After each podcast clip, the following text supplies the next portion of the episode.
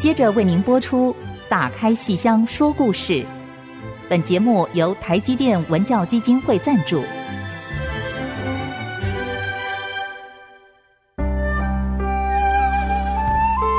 打开戏箱子，看见台上的精彩一刻。戏箱子里还有许多你不知道的喜怒哀乐、悲欢离合。让戏曲专家王安琪、罗世龙和您一起打开戏箱说故事。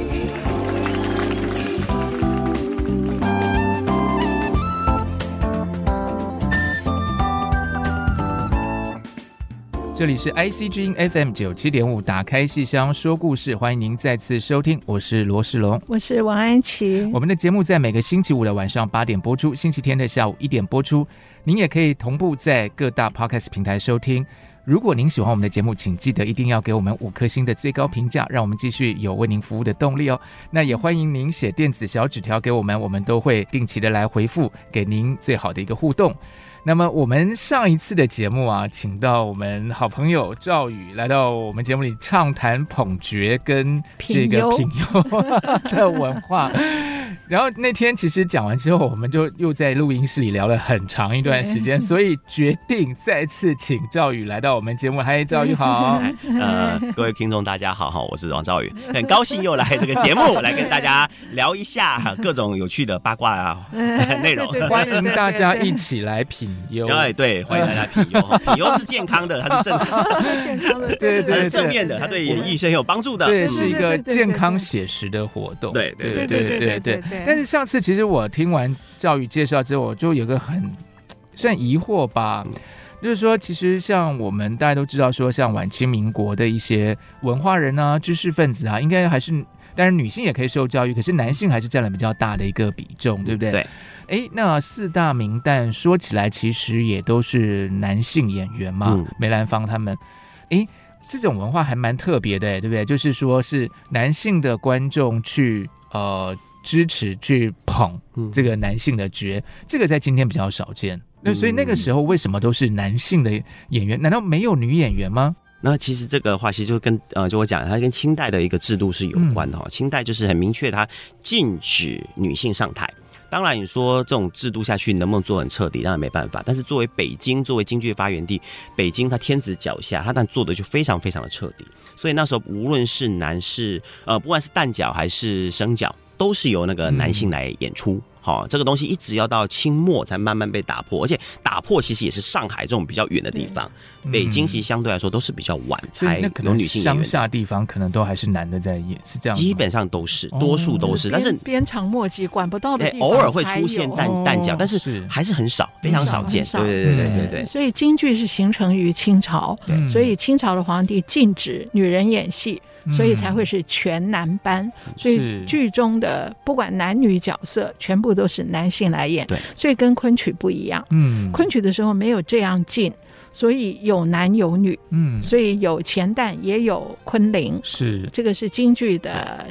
全男班的缘由，那么男性捧男扮女装的 那个状况嘛，对，就捧嘛，因为其实你也就捧。那所以京剧的典范其实是由男性，男性扮角也是由由男性所创造出来，对，创造出来的哈。所以反而是后来女性去模仿男性，其实很好玩的一个。是，所以我曾经开玩笑说，京剧是一个非常大男子主义的 一个一个艺术，对对对，一个艺术，它是所有东西都是由男性所建构出来的。哇，哎，这个是很特别的一个角度，因为说从元代。比方说元杂剧的时候，其实诶、欸、也是有一些女演员嘛，多数都是很多都是留下来都是女演员，也有男也有男的，也有男的，对对。中都秀是女的，女的，对。然后对老师刚才说昆曲的时候也是有有男有女都有，所以当然京剧是真的是很特别，那等于就是说。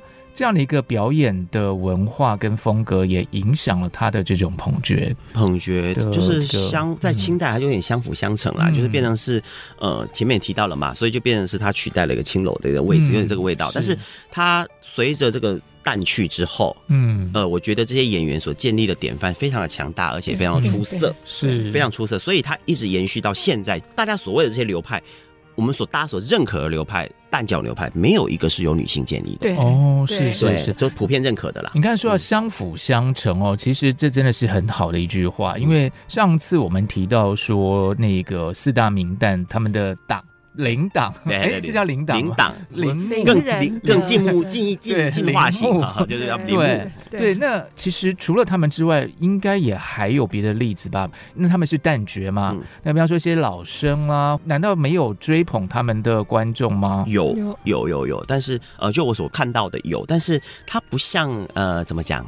旦角那么鲜明，嗯，但是他就是你会看到他有一些是很喜欢他，很喜欢追，就是这种旁边会有一些粉丝，但是或许这个东西我就还在纳闷，这个或许是可以做一个下个研究，为什么老生或是花脸这些行当或者小生，他身边没有出现像呃叶盛兰，没出现叶党。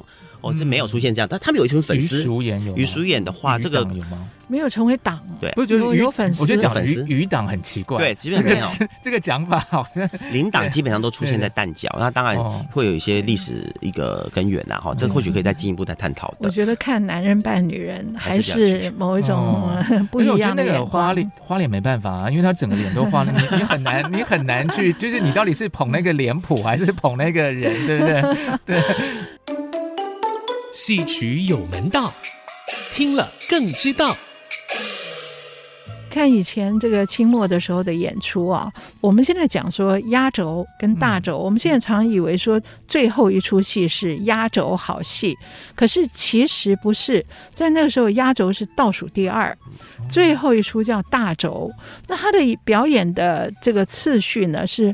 最受欢迎的演员呢，就譬如刚刚讲了这些前旦呢，通常在演压轴的这出戏，而有记录上说，压轴的这个好戏演完以后呢，这些看客、这些观众啊，就不看后面的大轴了，因为大轴是全团的那些武戏演员，好一起到台上来演三国的什么戏啊，而且变连台本戏，我今天演三国的前段，第二天演三国的中段，这样一路连下去的，基本上是。武戏为主，可是我喜欢看的某种旦角儿跟小生啊，这些戏呢，往往在压轴。所以压轴演完以后，这些演员呢，他们卸了妆回去，观众也就到门口去驱车，然后就去到了他们的什么什么堂。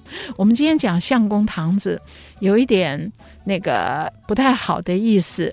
在当时呢，也许是一种文化，是一种环境。通常都说那个相公堂子里面干净整洁，然后有一种风月秩序，哈。然后他们在一起，所以这些伶人卸了妆回去以后，会跟我今天的观众一起来谈今天的戏，然后继续聊天。我会跟他一边喝茶或喝酒聊天，这样讲起来好像很暧昧啊。他们聊什么？我们也。不知道，然后这些文人就会写下一些呃诗歌啊，诗歌对他的品评。好，所以品优文化、品评幽灵的文化，往往建立在这里，会对他的捧茶的姿态，或是他便服的姿态，跟他台上的姿态，好是某种情态的描摹，用很好的小品文，甚或是诗词来形容他。那么这里面你要说有一种。可以说是慕色，嗯，羡慕某种美色，这个里面未必有很邪门的意思，可是也未必没有。啊，这个是压轴，所以是倒数第二出，大轴才是真正演出次序中的最后一出，而。我们今天多半说压轴是最后一出，对对，那是因为，但是我我推测啦，我觉得是因为就是整个的演出文化已经不一样，就是到民国年间之后呢，这个就是说这种文化就慢慢不见了，而且每个名角都是自己挑班的，那自己挑班之后，他当然把他自己最重要演出他放到最后一出嘛，对，但是这个习惯就被延续过来了，哈，就变成是压轴就变成形容是最后一出了，哈，就变成最后形容是我压轴，压是最重要的嘛，哈，就会变成这个样子，所以大轴就被压轴给取代掉，我觉得是因为这个梨园文化变迁造成的。对，嗯、我们今天刚好谈到这里，就借这个当做戏曲有门道。好，然后我们刚刚从全男班京剧，好，它形成的时候是女性不能演戏的，观众呢，一开始女人不能上台演戏，女人也不能看戏。对，是连出来都不行。哇，所以这京剧是真的是纯男性，非常男性，非常大男性主义。就是你女性要看戏，大概只能说呢，大户人家的话，他请堂会，堂会他才有机会可以看。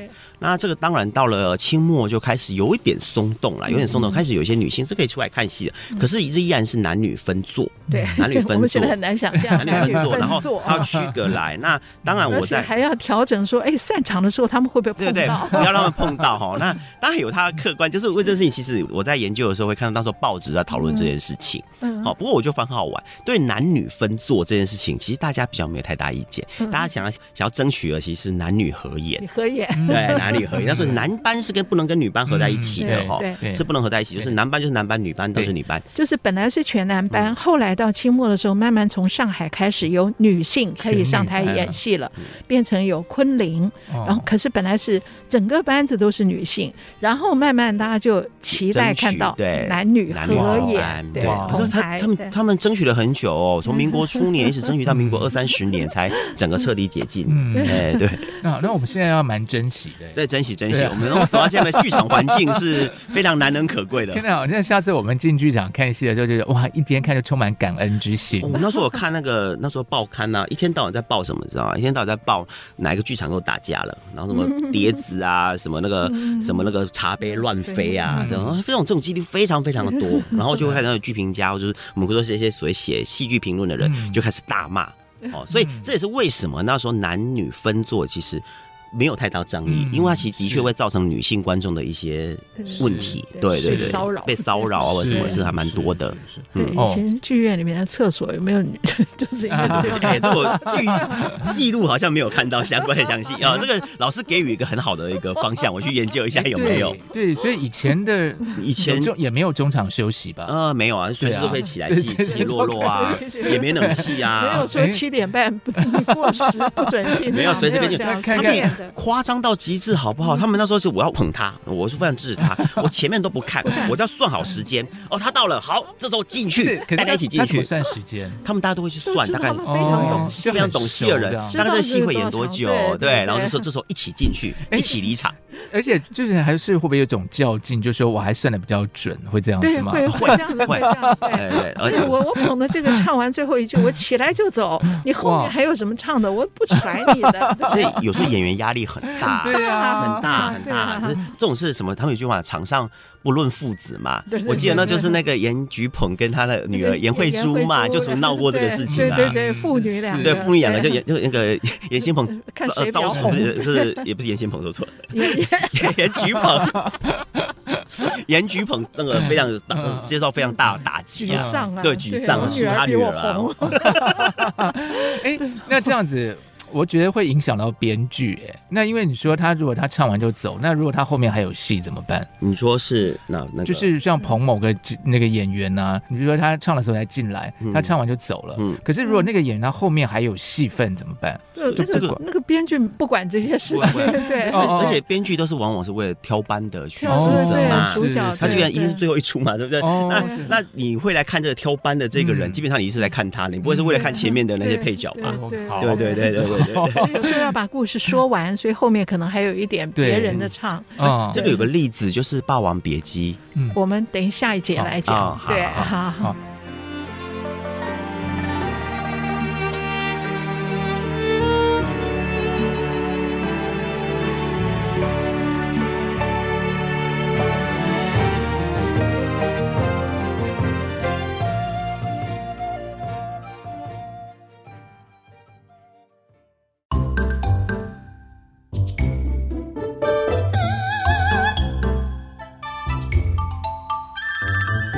休息之后，再度回到打开戏箱说故事节目。哎，刚才说到这个《霸王别姬》哈，那怎么一回事啊？有个例子哈，原来《霸王别姬》其实很完整哈，到最后其实虞姬死后，他后面还有一个乌江自刎哈，故事才完整嘛。可是后来在演的过程中，大家看到梅兰芳演的《霸王别姬》，虞姬死了，后面就有杨小楼的戏，他们很多人就不看了，就变成是当霸王要非常悲怆的自刎的时候，发现台下都没人了，所以后来后来就为了避免有这个尴尬的状况，基本上这个戏就大家就是演到虞姬。死了就没有，我我还以为说把他自刎的提前到，没有没有，这我果然没有办法编剧，因为我这个想法太糟糕。对对，就是因为就是会出现这样的状况嘛。那尤其杨小楼又是个前辈，不管是谁来演啊，就算不是杨小楼，然后就很很尴尬嘛。你就要考虑到这一点，所以后来这个剧本就只演到这里了。所以，嗯，所以没有捧那个大花脸，就是这个原因嘛？没有，我乱讲。我把它，因为你来看，你来看梅兰芳剧团的戏，一定是最主要就是梅兰芳，为了梅兰芳嘛。对对。好，我们讲到这些，好像好，好像还是。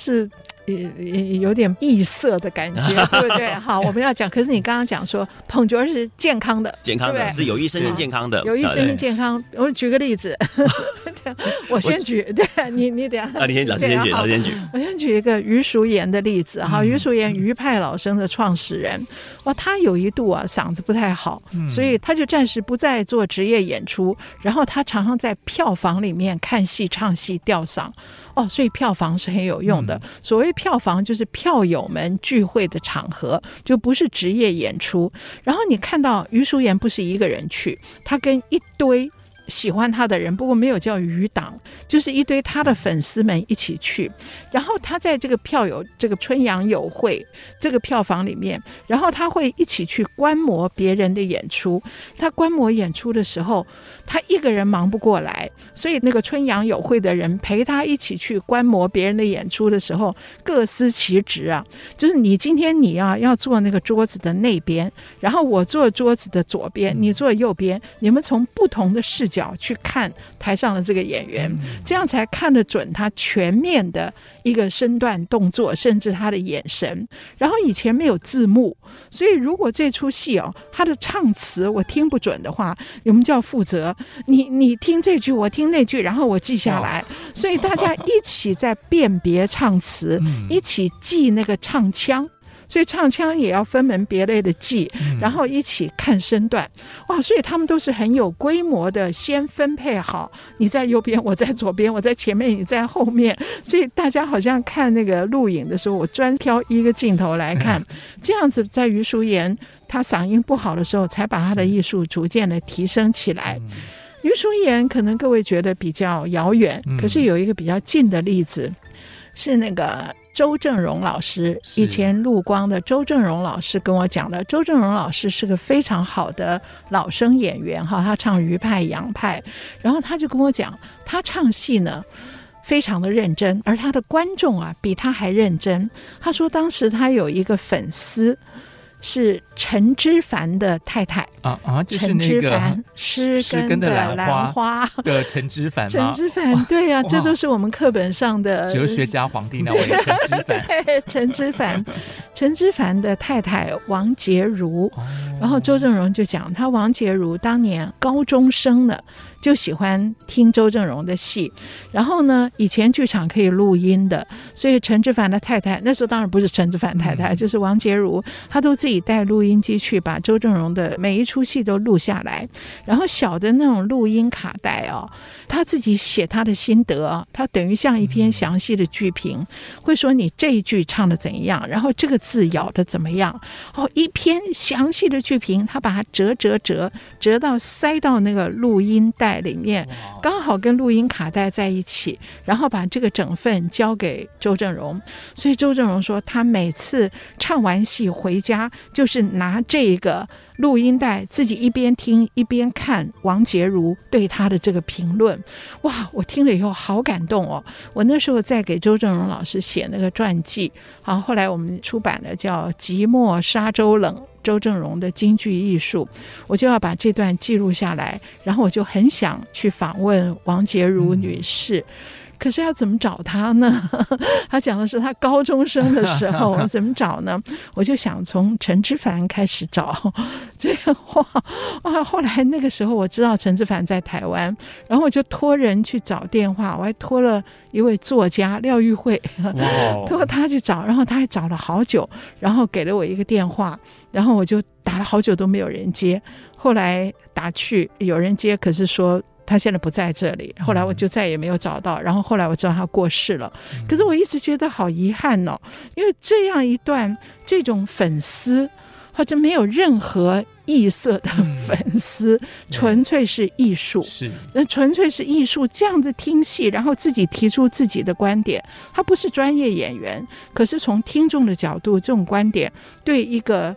认真的演员来讲是多大的一个帮助啊！嗯、所以我觉得这个简直是一种菊坛的佳话。对，对，那这个例子当然是到台湾了，比较现在比较后来的。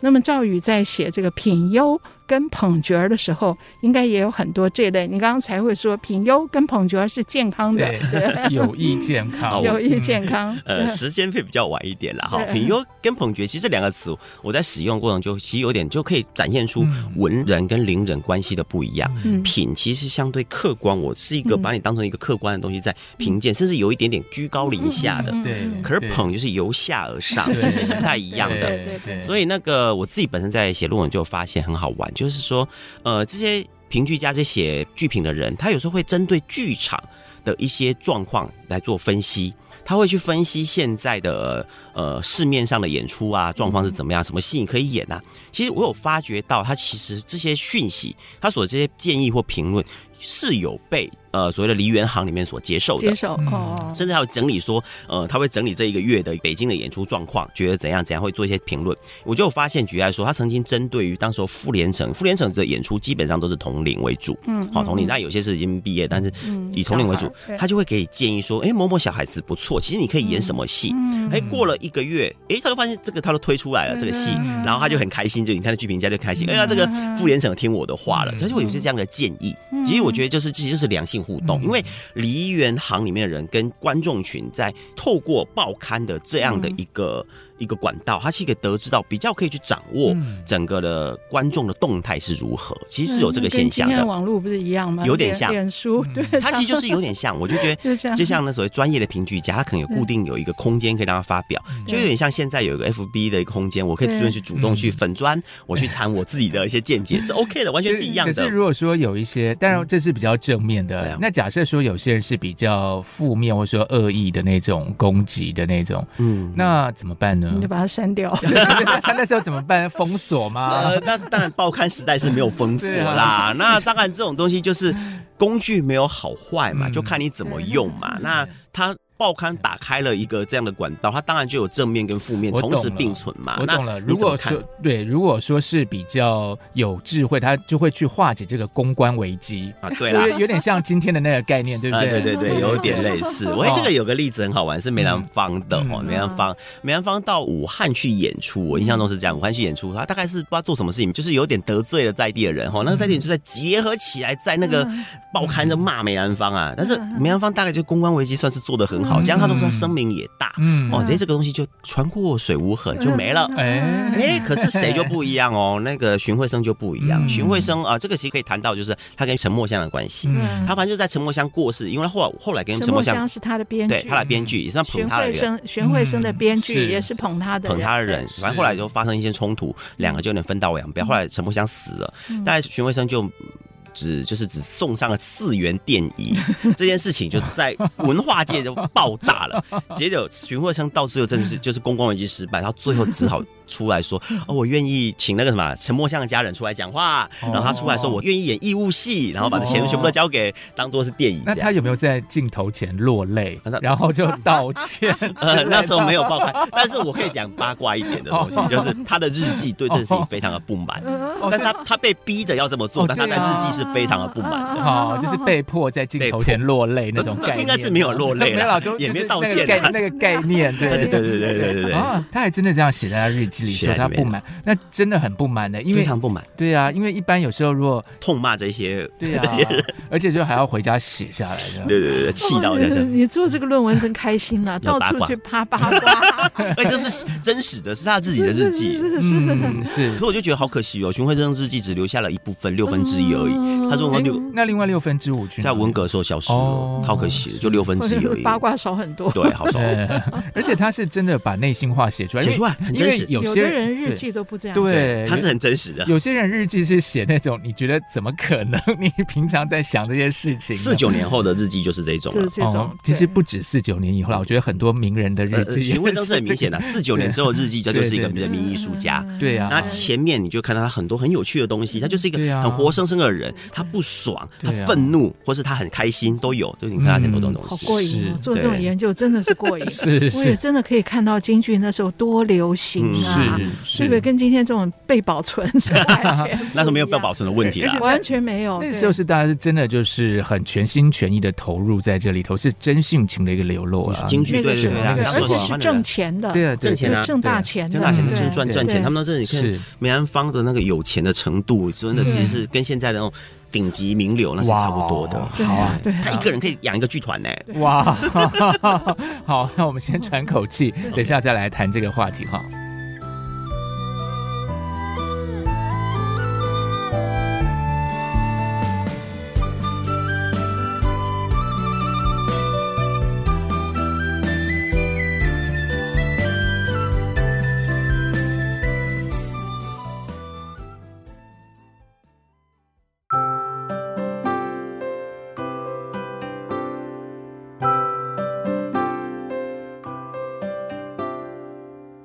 迎大家继续收听《打开戏箱说故事》节目啊！那刚才我们说到那种很普及的捧角的文化哈，赵宇特别强调说这是一种健康的哈。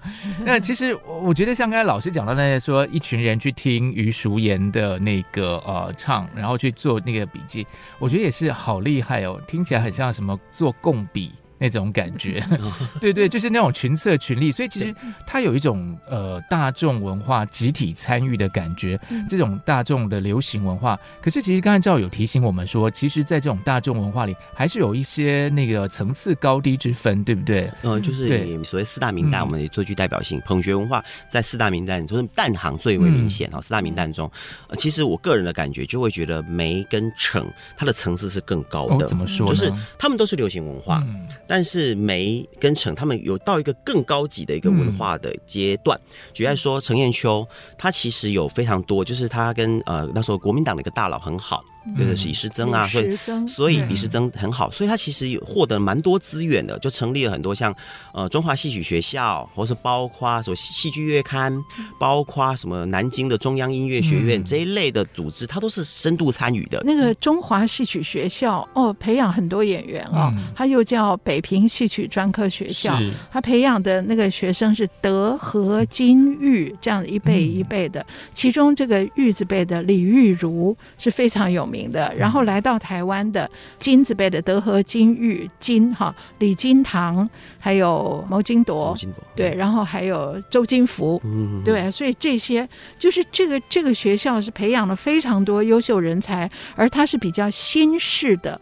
科班跟傅连城的传统科班又有一点不同，而这个学校就是陈彦秋跟那个刚刚讲的国民党大佬李时珍，还有那个金仲孙，金仲孙，还有焦菊隐，话剧界这么有名的焦菊隐，比较新派的观念，他们创立的。所以陈彦秋在这个文化，他对文化的。跟戏曲教育的一个贡献，嗯、我刚刚插了嘴，你接回来。它其实是一个很重要，它而且所以程砚秋的戏剧观念其实是比较新颖的，对、哦，他会以他的，他会去跟当时候的一个呃西方文化去做结解。嗯、他的呃《荒山泪》、他的《春秋梦》都被称为反战戏剧，《春闺梦》对，《春闺梦》绝对是非常有现代观念的一个剧本，嗯、对，对，他其实非常明确的，而且他自己本身也到欧洲去巡游过，而他写了非常多的文章，哦，其实跟梅梅兰芳比起来，他写了非常多文章，而且都是具有学术性的，哦、什么考察报告。书啊，哦，对了，话剧观念，他其实我觉得他把他自我定位，他是一个学者型名人，知识型，知识型，哎，可以这么讲，知识型网红，非常 有想法。相对于梅兰芳，梅兰芳其实更多的其实是一个传统的代表者。呃，传统完美。那齐如山，我觉得为他包装了一些，因为他的歌舞剧，嗯，齐如山为他写了很多东西，就是觉得是舞谱这类东西，他就把很多古代的舞的名字套用在戏曲的身段的名字上，哦，拍各种的照片，用各种古典的意象。我觉得其实两个是不一样，对他两，他们两个走了路线，可不管怎么样，他们都是走在比较高阶的一个文化文化东西，他们的确很有明确的提升了京剧的一个文化事业，对，这是很明显的，相对于。呃，尚小云与那个那个什么那个徐慧生，他就是比较单纯的名伶，嗯、我演出好看的戏，吸引大家观众来看。嗯、呃，比较没有那一种文化视野。哦、嗯，当然说尚小云他后来成为梨园会工会会长，但基本上还是在传统戏曲的那个层次里面。嗯，我觉得这是很好玩的啦。但是他们的那个呃叫什么沉默香没有，就是说。帮忙这一块嘛，就是可能陈墨香他的一个视野可能也没有到，也或许是因为我们不知道这主导权是主导权应该还是在巡回生身上。嗯、那这个的话，其实就就是很有趣的一些现象。然后就是啊，就是很关键一点讲这个东西，我们在找资料的时候就发现一个很好玩的事情：陈墨香跟尚小云。呃，或荀慧生，他们都把梅兰芳比作曹操啊，对。但是你可以看文献的话，很好玩哦。呃，陈木香很明确，他都称赞说梅兰芳是善用人，像曹操一样，像曹操一样善用人。他说，他就这样他这样讲。但是呢，尚小云说，呃，梅兰芳像曹操，他是在日记里面提到，他就一句。所以我也不知道，无法判断呐，无法判断他到底是不是是，但是我猜啦，因为在传统戏曲界中，曹操就是一个比较虚伪的角色啦，白脸，对白脸，对。对对，奸臣虚伪的。我猜是因为其实，在四大名旦里面，其实那个程砚秋个性是比较硬的，对，他比较硬的，相对于梅兰芳是非常的柔软。他非常的柔软，他非常的擅长交际，所以不不是交际，而是应该说中和，对。温和，对，他可以跟跟任何人都就是也不是交际，这是中华文化的核心，对对对对对对，他是一个中庸的人，应该讲中庸的人，大家都处的不错，所以他海纳百川，对。海纳百川，雍容大度，对，其实这是不太一样，他们走的路数就会不太一样了，但是可能就是这种东西，当然他们有时候难免同行是冤家，有时候可能他就同行冤家，对他们可能就会在私底下就会抱怨，有没有？对，所以他讲一句话是曹操，哎，没有下文的，我也不知道他到底什么意思。但是我们推测，哎，说不定就是他就他就是虚伪啊，类似是这样，有可能啦。跟陈墨香讲说梅兰芳向曹操，善用人也，那个意义是不一样的。对，梅兰芳是他是那个陈墨香是讲的是非常正面，就是他擅长用人。对啊，所以梅兰芳那么样的温和，可是他对于周遭帮助他的这些每一党的每一位，他其实是非常好，而且也。周到，然后也都汲取他们各自不同的特点，嗯，对，能够帮助他的。有益于他的艺术的提升的，他都是虚心的接纳，对，这是非常不容易的，有种人格特质。是那个年代，他其实我会觉得，就是他们都开始已经有出现打团体战的现象了，就是不再是我靠我一个人演员。觉得说再早一点的，像像那个谭新培，他可能我就看我嘛，我就是看我角儿就是我嘛，我就他其实不会顾到这个。但是到那个年代就开始，所以那时候我在评鉴四大名旦之优劣的时候，当然。构成不同角度，但是很多人讲的是尚小云为什么是稍微弱一点，就目中无人也嘛，他是目中乏人，没有人帮他，对，就有这样一个现象。目不是眼睛的目，是幕僚，幕僚的。之前讲了铃木嘛，对啊，对，铃党粉丝结成党，对，结成党，然后这些粉丝中。这些粉丝又成为智囊团，甚至是有经济观念的一个幕僚。幕僚，所以目中无人的目是这个幕僚的幕，大家误会。对，不是尚小云目中无人。对对对。那刚才说这个梅兰芳就是善用人，所以他等于就说他的这个幕僚里面等于各司其职，然后各有各的一个长处，他也很懂得去调度这些。然后彼此可能会有冲突啊，你要怎么去？会有冲突吗？会有的。他们不是齐心协力，然后。为了即使是同样的目标，他们的想象也是不一样的。就说，也许有人觉得这样做比较好，那有人就觉得说那样做比较好。对啊，对，就很多现象。那呃，当然就会有一些呃，主要是其实我们要讲的话，其实像访美，其实就就可以看出这种冲突了。然后这个东西讲起来就很长了，我们就比较可能大家也比较没兴趣。可是，比方说像程砚秋，他如果说他个性比较刚强的话，那他怎么去调度他身边的这些幕僚这样子？我觉得他们有共，他们也就是很明确的共同，就是呃，在戏曲的一个呃所谓的进化，他们会有比较强的一个共同理想，而且跟他们共同交集的这些人。都是，我觉得就是在戏剧界是比较有，就是专家的比较多的。嗯、那所以陈燕秋可能也就吃了一点这方面亏，他终究没办法像梅兰芳那个样子。海纳百川，他可能会有这样，这样东西要在做细部研究啦。我们基本上我所看到就是觉得说，呃，他们有明显的趋向，就是他们走走路其实不太一样，但共同都把戏曲的层次给拉高了，京剧的层次给拉高。可能也是因为说那个个性不同，所以吸引到他身边的人也不太一样，也不同。我觉得跟很多事情是差不多。成党很明显的知识人多很多。而且陈燕秋自己对社会、对时代关怀，他有关怀，有自己很清楚的关怀，其实比梅兰芳明确。嗯，我觉得梅兰芳是到穆桂英挂帅，到最后死前最后这出戏，他才把他自己所有的人生理想全部投射到。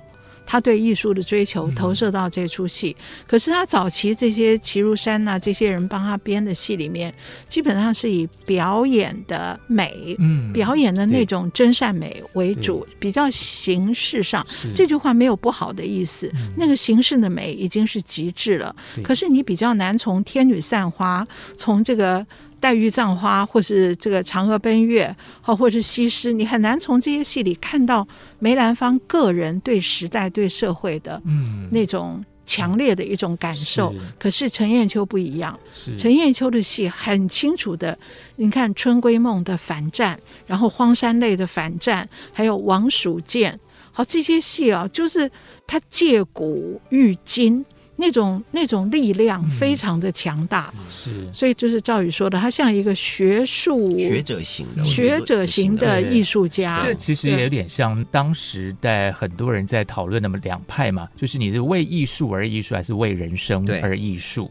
好像有一点点这样的差别，有一点点这样的味道。对，我还看到一个记录，就是他还想要尝试在《春歌梦》的东西加话剧的东西，但是陈燕秋，陈燕秋，但是后来他他自己觉得后来做不出来，后来就没有采用了，就是透过话剧的布景啊，然后去做一些变化。还有我看那个在《剧学月刊》中，他有提到这个东西，但他后来他说没有成功。所以他是一个理论先行的人呢。对，嗯，就是我觉得他就是很跳到很学术那个角度，很戏剧观，而且是带有西方视角的研究。嗯。嗯，是好，我们先休息一下，待会儿再继续来谈粉丝要跟这个名伶之间的一个互动的关系。嗯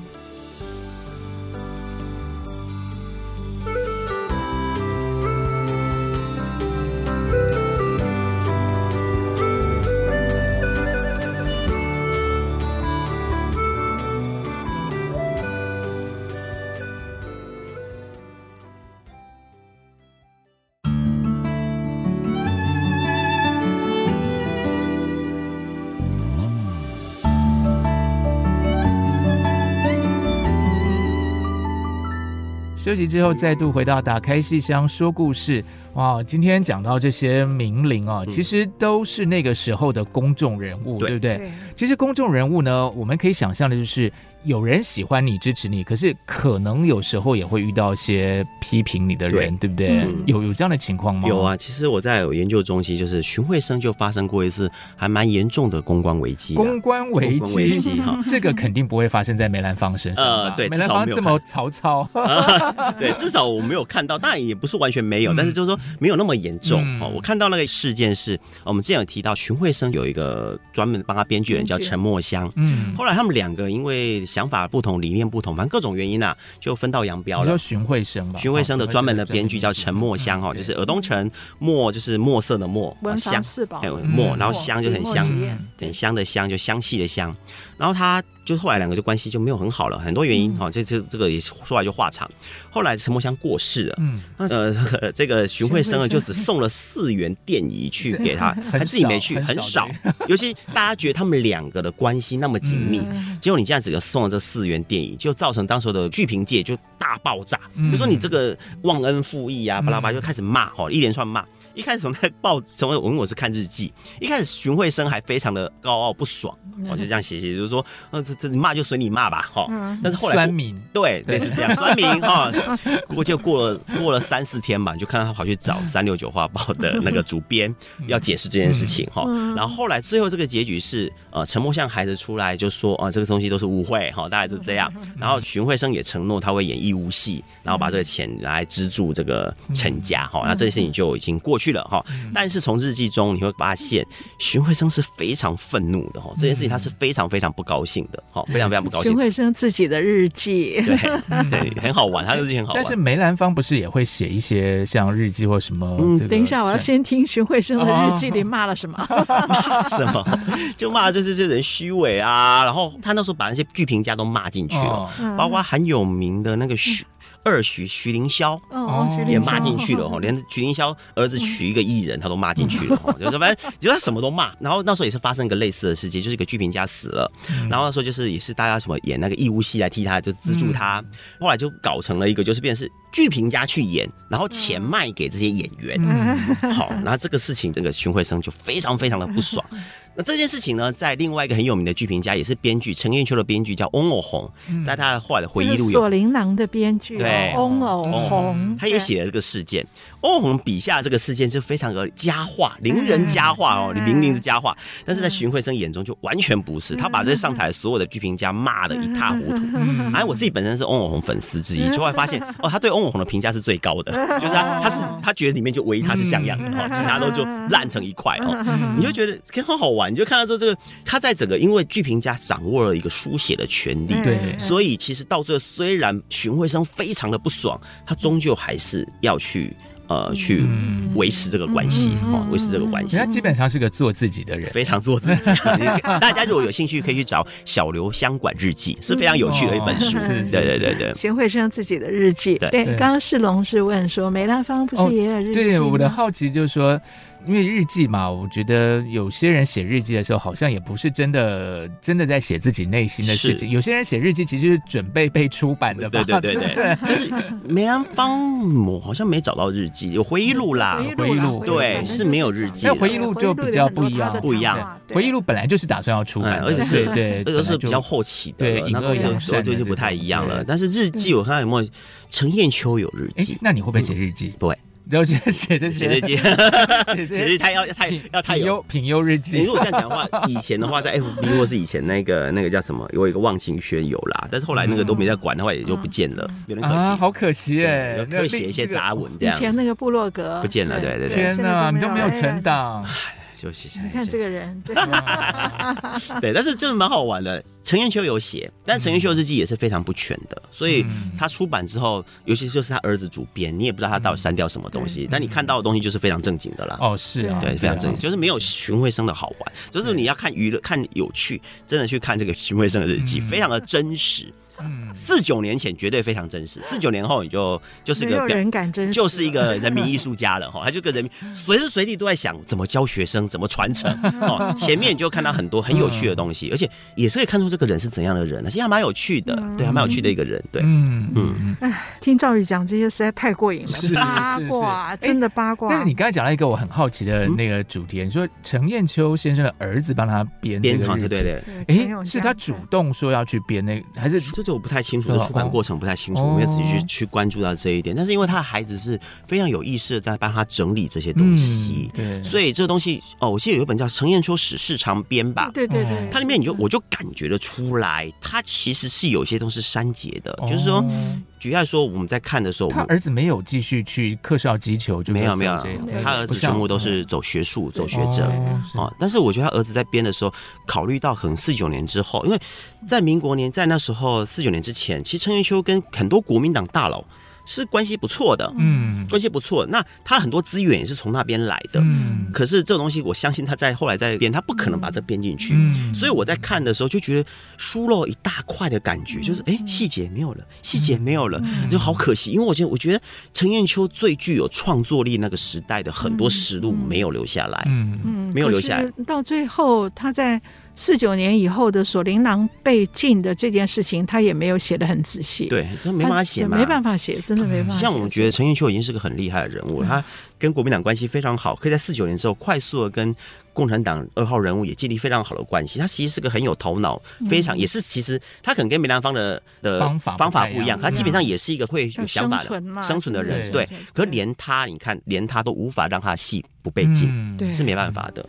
对，所以这可惜了。我那时候在做研究，就我在写完这个博论之后，就哦，好想有没有可能什么新的资料？但是我知道这机会是太小了，不可能了，太小。嗯，对啊，对，很可惜。所以说，他的儿子其实呃，算是也某种程度上来讲，也算是他的粉丝吧。因为比方说像梅兰芳先生的儿子，那肯定是他的大粉丝了，对不对？而且他继承他的衣钵梅葆玖，对啊，对啊。他因为陈云陈云秋孩子没有继承了衣钵，但是他孩子用他的方法去为他对用学术的那个方法去帮他整理出。一些东西，但是可能爸爸也蛮欣慰的哦，就是很学术的这个，我觉得是是符合陈寅恪所想的，但是我不太确定，就是说他最具有创作力那个时代的相关东西没有留下来，我觉得这是有点遗憾的啦。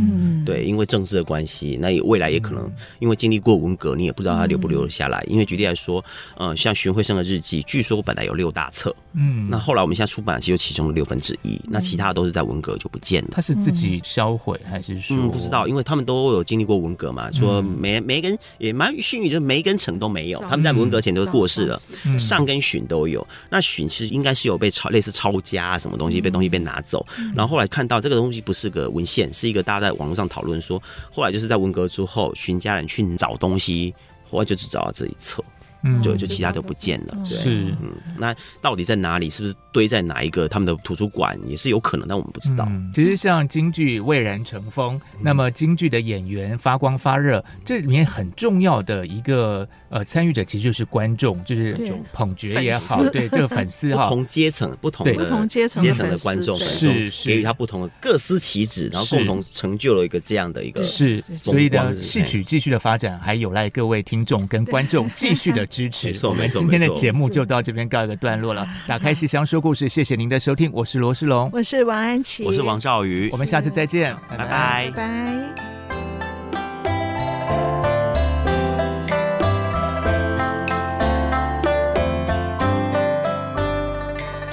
本节目由台积电文教基金会赞助播出。台积电文教基金会深耕文化经典，引动艺术风潮。与您共筑美善社会。